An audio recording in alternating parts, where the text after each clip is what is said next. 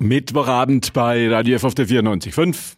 Hier ist für heute Spezial unsere Interviewsendung Mittwochs zwischen 20 und 21 Uhr. Das heißt Studiogäste im Radio F Studio. Günther Moosberger wünscht Ihnen, wenn Sie im Auto unterwegs sind, eine gute Fahrt. Schönen Feierabend, angenehme Zeit zu Hause. Er ist ein Nürnberger mit ich gehe mal davon aus, einen der höchsten Bekanntheitsgrade in dieser Stadt. Jahrzehntelang war er Kolumnist der Abendzeitung, Chef dort auch gewesen als Spezi unterwegs und in der ein oder anderen Gerichtsglosse. In vielen, glaube ich, hat er dann auch um Milde gebeten und es auf die Bestsellerlisten der fränkischen Texte gebracht. Sie wissen, wer bei uns im Radio-Studio ist. Einen schönen guten Abend, Klaus Schamberger. Guten Abend, Herr Mosberg. War bis jetzt alles richtig? War alles, war alles äh, bloß das mit dem Bekanntheitsgrad, also das der in Frage stellen. Also es gibt bestimmt Hunderte oder Tausende, ja, die bekannt sind äh, äh, und außerdem ist mir das auch wurscht. Also, das käme auf einen Test an. Sie sind ein Mann, der sein Berufsleben in Redaktionen dieser Stadt verbracht hat. Wie hat Ihnen unsere Radio-Redaktion draußen gefallen? Hier ist Nürnberger Funkhaus. Haben Sie schon ein bisschen was gesehen? Ja, so der, der erste Eindruck war, war ganz gut, aber es ist, es ist Sagen Sie es. wohltuend ruhig gewesen. Das hat mich gewundert, aber das äh, wird nicht immer so sein, nehme ich an. Was ich allerdings, was ich also nicht ausstehen kann, sind Großraumbüros. Das ist bei uns am Schluss auch so gewesen. Da habe ich gesagt, na, also wenn du jahrzehntelang in deinem in deinem eigenen Büro gesessen bist, teillang was, habe ich äh, ein kleines Zimmer unter dem Dach in der Winklerstraße gehabt.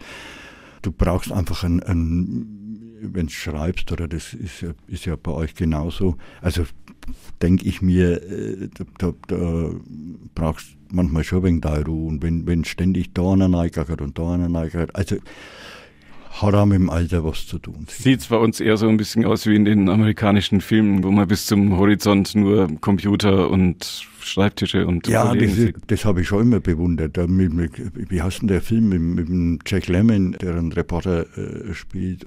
Da sitzen ja, ich weiß nicht, da sitzen ja, ja. 500, 500 Leute in, in einem Raum. Das ist äh, schon beeindruckend, aber wenn es selber drin sitzt, naja. Das Gebäude, in dem das Nürnberger Funkhaus hier ist, ist eins, das in der Schambergerschen Familienbiografie hier Ulmenstraße im Nürnberger Süden auch eine kleine Rolle spielt. Habe ich mich daran erinnert, wie ich halt in die ja, Ulmenstraße Album bin. Meine Großmutter, die ursprünglich von außerhalb äh, von außerhalb von Nürnberg stammt, aus einem Dorf namens Fetzelhofen, in dem bin ich noch nie gewesen, ich weiß auch gar nicht genau, wo es ist, aber die ist ziemlich jung nach Nürnberg gekommen und hat dann meinen Großvater äh, mütterlicherseits äh, kennengelernt und die hat in diesen Räumen in der Schuhfabrik, also soweit ich mich erinnern kann, hat öfter mal erzählt, in der Buchhaltung hat die da gearbeitet. Große Nürnberger Tradition hier, dieses Gebäude und ja.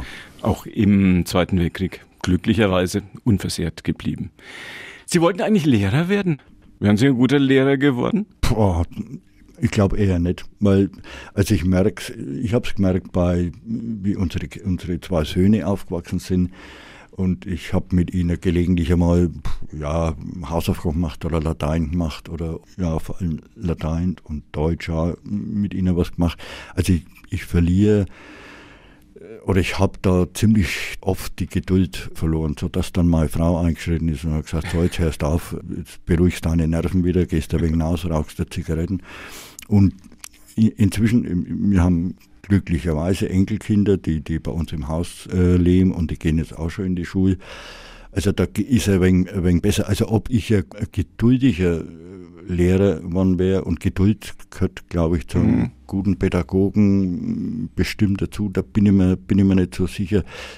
Den Wunsch habe ich deswegen gehabt, weil ich habe ein paar richtig, für meine Empfindung, richtig gute Lehrer gehabt. Also auch äh, Lehrer, die, bei denen das Wort Gnade äh, kein Fremdwort ist. Aber die meisten, es war halt in einer Zeit, die, wo die, wo die, die Pädagogik teilweise noch aus aus brachialer Gewalt teilweise bestanden hat. Und da habe ich wirklich nicht die allerbesten Erinnerungen. Und da habe ich mir gedacht, das magst du magst Lehrer. Also ich habe mir so Deutsch, Latein, Geschichte äh, mhm. wäre es vielleicht gewesen. Dann mich eingeschrieben für ein Germanistikstudium zunächst. Und halt mit dem Wunsch, das magst du anders. Aber es ist dann, ist dann Dank, ganz anders geworden. Es ist dann Gott sei Dank nichts draus, draus geworden. Wo sind Sie zur Schule gegangen? In welchem Viertel in Nürnberg sind Sie? Also ich bin äh, gebürtiger Mögeldorfer. Das war auch von den Großeltern mütterlicherseits haben die 1938 hat der Großvater äh, ein Häusler gebaut und, und da bin ich aufgewachsen, habe aber noch starke Nähe auch zum, zu Ziegelstein, weil da stammen die, da stammt mein Vater her und da stammen die anderen Großeltern her. Zu denen habe ich eigentlich mehr Verbindung gehabt, warum auch immer. Das war so als Siedlungshaus, äh, wie es Gott sei Dank heute noch, heute noch stehen, an der Ziegelsteinstraße. Aber ich bin, ich bin ein Mögeldorfer und bin in Mögeldorf in die, in die Schule mit dem seltsamen Namen Dusnelder Schule gegangen. Die Klingt ein bisschen so, als ob es da viele schräge Mädchen gibt. Nein, das, das, das Nelder war, das war die Ehefrau vom, von, dem, von dem germanischen Fürsten. Dünnes Eis, legen Sie mich nicht fest. Nein, die, die, die haben 100, 100-jähriges Jubiläum gehabt und da haben sie mir eingeladen ja. eine kleine, ja, eine kleine ganz kleine Rede und erhalten. Da habe ich es noch gewusst, von wem die Dusnelda, also von einem germanischen Fürsten, der mit den Römern Probleme gehabt hat. Also ich komme jetzt nicht drauf, ist ja wurscht. Dort bin ich wieder ja. in die Schule gegangen und dann ins Gymnasium und dann wird es unübersichtlich. Also da müssen wir jetzt, ja, äh, da müssen wir jetzt bis in die Nacht reden. Also ich war am Realgymnasium, das jetzige Wilster Gymnasium. Und Abitur später am Nürnberg-Kolleg? Am Nürnberg-Kolleg, ja. Heute also Hermann Kästen. Da hab, genau. Ja, Hermann Kästen-Kolleg. Ja. Und das Mögeldorf, das Sie erlebt haben, war noch ein Mögeldorf, wo es den Wörthersee noch nicht gab? Na, Gott sei Dank. das, na, das Mögeldorf damals, also ich bin 1942 geboren und, und auf der Straße war man dann halt, ja, als mit, mit vier, fünf ja. Du auf der Straße. Also ich habe ich hab die äh, amerikanische Besatzung erlebt. Unser, unser Häusler in Müggeldorf ist von Amerikanern besetzt gewesen. Die Großmutter hat für die immer so das Dienstmädchen gespielt, Putzfrau, Dienstmädchen. Das habe ich alles miterlebt. Und damals war Mögeldorf nur ein richtiges Dorf. Also da hat es im Zentrum von Mögeldorf hat es eins, zwei, drei, mindestens drei, mehr Bauern geben, die dort ihre Höfe noch gehabt haben. Also das ist jetzt die Gegend, wo, wo der sogenannte Mögeldorfer Blätter ist. Also das ist alles abgerissen worden, verschwunden. Es ist, wenn man runter zur Begnitz geht, das ist ja das ganz alte Viertel, wo die alte Mögeldorfer Kirche steht. Steht ja noch. Ich konfirmiert worden bin und getraut. Hochzeit haben wir dort auch gehabt. Und in der Gegend, das sind ja, das sind, ich weiß nicht wann das war, 60er Jahre vielleicht so, äh, da ist er als Schlössler abgerissen worden. Und es ist äh, nur dazu von einem, von einem, ja, kann man schon sagen, von einem Freund von mir, von einem Architekten, der, das passiert halt, also mit Sicherheit nicht mehr. Wie das damals mit dem Denkmalschutz war, weiß ich nicht. Aber hm, Scheint es noch es nicht war, groß gegeben zu sein. Es war ein beschauliches Dorf, muss man sagen. Und das ist es inzwischen nimmer. Viele, die dort leben, sagen, es ist immer noch ganz schön, aber es kommt natürlich, hat sich kommt davon, in welcher Gegend von Mitteldorf. Stark geändert. Ja. Sie waren schon in den 60er Jahren Redaktionsmitglied der ähm, Abendzeitung. Die Zeitungen eine wirklich publizistische Macht in diesen Tagen, in diesen Jahrzehnten? Ja, ich habe das, das war. Haben Sie sich ja öfter äh, mal gefragt. Ja. Tut mir jetzt ein bisschen weh, aber, aber ja. Äh, Sie haben schon recht. Selbst so, selbst unser Boulevardblättler, das Achterblatt oder die Abendzeitung, ich denke schon, dass wir Einfluss gehabt haben, so im kommunalpolitischen Bereich. Also als kleine Macht kann man es sicher hat man sicher damals bezahlt. Bei zwei Fernsehprogrammen und drei oder nur damals nur zwei Radioprogrammen oder vielleicht gar bloß einem lief sehr viel Information über die Schreibtische in den ja. Zeitungsredaktionen dieser Stadt. Sie haben schon recht. Wo haben Sie die deutsche Meisterschaft des ersten FC Nürnberg erlebt? Die letzte. Ja, gibt's bloß. Ja, ja, also es gibt eine ganze Menge, aber ja, so naja, ne, es war noch äh, eine Pokalmeisterschaft, also nicht die, nicht die mit Hans 2007, jetzt, ja. sondern mit Hans Meyer, sondern das war jetzt, glaube ich, gar nicht im Kopf. Also Sie meinen die 1968, ja. Da bin ich mir jetzt gar nicht so sicher. Ich war damals noch nicht bei der Abendzeitung, aber ich bin Zeit meines Lebens immer zum Club gegangen, äh, noch im alten Zabo, das kennt ja heute überhaupt niemand mehr, da ist eine große Wohnsiedlung, das ja. ist in den 70er Jahren verkauft worden. Also ich war immer, immer beim Club das erste Mal natürlich, wie sie das so gehört, äh, äh, an der Hand vom Vater, mhm. Mm, aber das eher selten. Und, und, aber wo ich, wo ich die, die 68er Meisterschaft, äh, also das war, wo ich die erlebt habe, weiß ich nicht mehr, viel mehr ist mir in Erinnerung, leider das Jahr drauf, weil da war ich dann schon Volontär bei der, bei der Abendzahlung, das war 1969 und das war dieses, dieses einmalige Ereignis, dass man nach einer deutschen Meisterschaft ein Jahr später absteigt in die zweite Bundes äh, Bundesliga. Hat's damals Regionalliga gemacht. Süd war das. Ja, ja, und das war bitte. Soll uns das mal einer nachmachen? Also wir haben auch nach dem Pokalsieg ja schon einen Abstieg geschafft. Haben es dann nochmal geschafft, ja. ja, ja. Haben wir Franken eine, einen speziellen Humor oder einen speziellen Umgang mit diesen Dingen und auch so ein bisschen einen fränkischen Pessimismus als jemand, der ähm, für seine Leser durch die Jahrzehnte ja auch ein bisschen das Naturell des Frankens erkennen musste und ihre Texte, die sie geschrieben haben, sind ja extrem erfolgreich. Was macht uns Franken aus?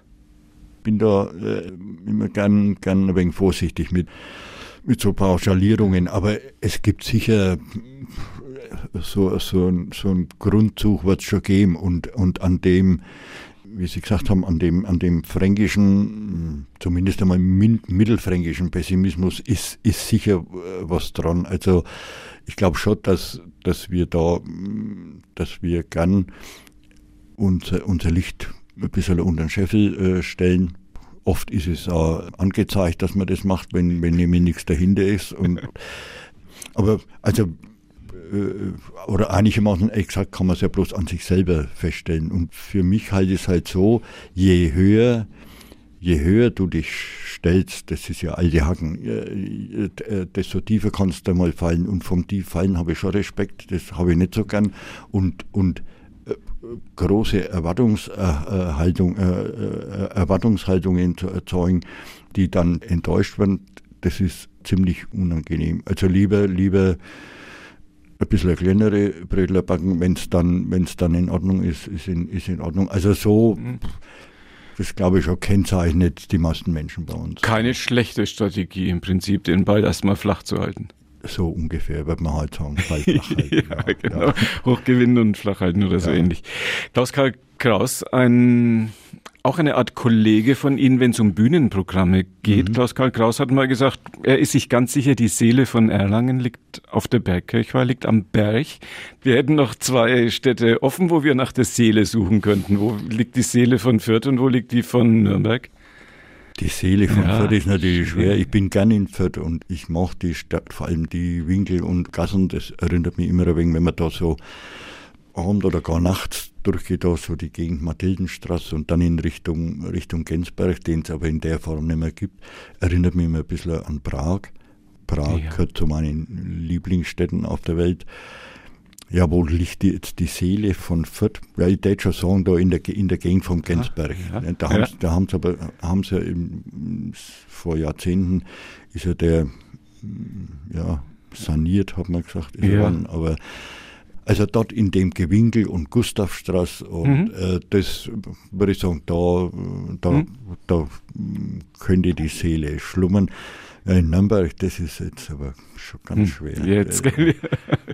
auf, der, auf, auf der Burg bestimmt nicht. Also was für mich schon Gewicht hat in der Stadt, das ist so die Hauptmarktgegend, die ja zur Stadt in der Zeit der, der Stadtgründung, die mir nicht genau was, also gut, es ist das, das Datum verbrieft 1050, die erste urkundliche Erwähnung. Da hat es aber, da war der Hauptmann, das war gern gemiedenes äh, Sumpfgebiet und dort haben sich ja, im 12., 13. Jahrhundert oder ein bisschen vorher Juden niedergelassen. Die sind dann, äh, die haben es dann urbar gemacht und wie es einigermaßen bewohnbar war, dann sind die Pogrome angegangen, da sind einmal 500 äh, Juden äh, erschlagen und ersäuft und was weiß ich, äh, alles waren bloß, dass man an, die, an das Areal hinkommt, dann hat die Kirche hinbaut. Also es, es die politische Historie der Stadt kann man am Hauptmarkt gut nachvollziehen. Äh, Schon ein intensiver Platz. Ein ja, also würde ich, würd ich sagen, so, so ich, wir treffen hm? zum Beispiel, es ist ja ganz wichtig, ist Politikum, treffen wir uns jeden Freitag um 5 Uhr am Schönen Brunnen und gehen dann auf unseren Stammtisch. Ne? Dort würde ich, dort würde ich, würde ich die Seele vermuten wenn Sie mit Ihren Texten auf die Bühne gehen und mit Ihren Programmen auf die Bühne gehen. Was ist der Unterschied zwischen Klaus Schamberger auf der Bühne und Klaus Schamberger an der Schreibmaschine in der Redaktion beim Verfassen einer seiner Klossen? Naja, wenn man es jetzt ganz einfach äh, ausdrücken will, ist vor der Tastatur weitgehend Hochdeutsch und auf der Bühne ziemlich stark gef äh, gefärbte Umgangssprache, also halt Nürnberger Dialekt. Was macht Ihnen mehr Vergnügen, so vom eigenen Wohlgefühl her? Ich merke oft, vor allem in letzter Zeit, dass eine Mischung aus beiden finde ich ganz gut. Also da fällt mir jetzt nur der Oskar Maria Graf ein, der auch zu meinen bevorzugten Dichtern äh, gehört. Und ich habe erst neu wieder in einem ein bisschen rumgelesen. Der lässt er schreibt natürlich Deutsch, Hochdeutsch und lässt aber die, seine Figuren, seine Menschen, die er beschreibt und wenn die, die reden dann so, wie ihnen der Schnabel gewachsen ist, also im oberbayerischen äh, Dialekt und durchaus lesbar und so eine Mischung. Also ich erwische mich immer wieder dabei, wenn ich merke, der Text äh, verliert ein wenig an, an Flüssigkeit, dann schnell einmal jetzt nicht, nicht einen Dialektausdruck neimischen, sondern einfach was Umgangssprachliches. Das, das, ja, da wird es einfach, bilde ich mir ein, lebendiger.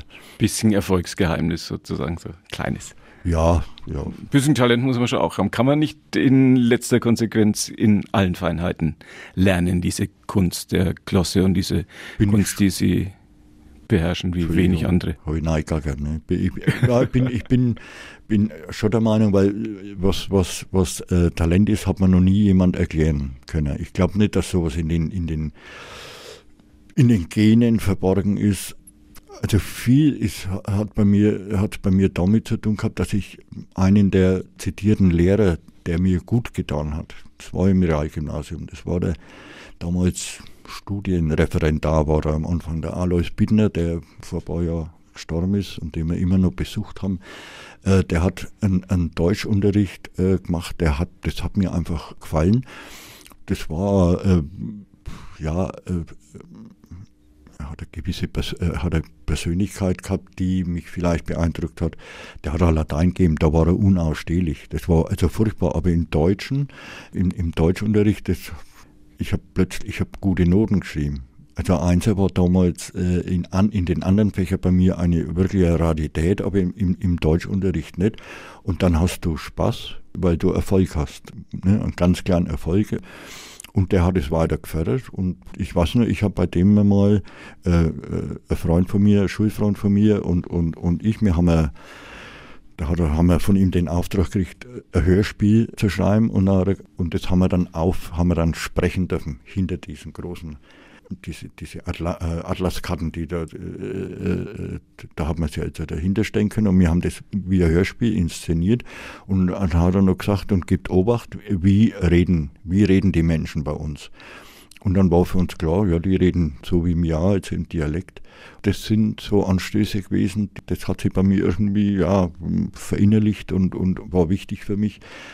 Äh, also insofern, wir haben vom Talent gesprochen, das muss nicht ein Talent sein, es muss halt, es muss jemand geben, der dich fördert, wo du Spaß hast und Erfolg hast. Sie publizieren nach wie vor ein bisschen, bisschen regelmäßig ja. in einer großen Nürnberger Zeitung nach wie vor Ihre Texte nachzulesen und die NZ ist das. Ja. Und gehen auch noch auf die Bühne?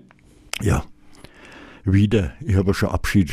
Ja, ist mal ganze Zeit lang, Mensch, Klaus Schamberger macht nichts mehr. Vor sechs oder sieben Jahre lang habe ich gesagt, so, jetzt ist Schluss. Habe dann im Gaswerk, im so wunderbare Kleinkunstbühne in Schwabach, äh, zwei Abschiedsabende gemacht und im 50-50 in Erlangen beim Andi Bühler, wo ja ziemlich regelmäßig war, auch nur Abschiedsvorstellungen, die haben wir dann im Retutensaal gemacht, war wunderbar. Und dann habe ich gesagt, so, jetzt ist Schluss und dann, ja, nach einem Jahr ist halt, hat da einer gefragt und dort einer. Zuletzt Charlie Fischer und die Frankenband im Orpheum letzten Freitag, volles Haus und drei Stunden Menschen, die ihr Vergnügen hatten mit meinem heutigen Gast, Klaus Schamberger. Danke fürs Kommen. Ade beieinander, bitte.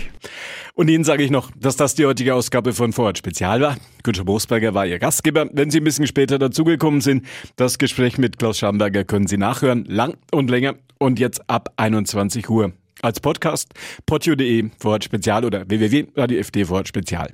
Bisschen klicken, dann finden Sie das.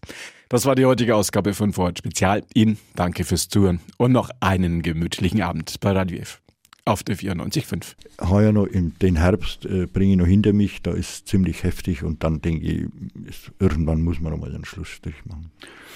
Wir gehen mal davon aus und wünschen uns, dass der ganz, ganz spät kommt und dass wir uns bei Gelegenheit auch wieder mal im Radio Studio treffen für heute. Vielen Dank, dass Sie die Zeit gefunden haben, bei uns vorbeizukommen. Klaus Stramberger bei mir gewesen. Weiterhin viel Erfolg. Danke fürs Kommen. Ade beieinander, bitte. Und Ihnen sage ich noch, liebe Radio-Hörer, dass das die heutige Ausgabe von Freud Spezial war. Unsere Interviewsendung. Günther Moosberger war Ihr Gastgeber. Und bei uns geht's jetzt zügig den 20 Uhr Nachrichten entgegen. Und danach sind die Kollegen und Kolleginnen vom Rendezvous für Sie da. Ihnen danke fürs Zuhören und noch einen schönen Abend auf der 94.5.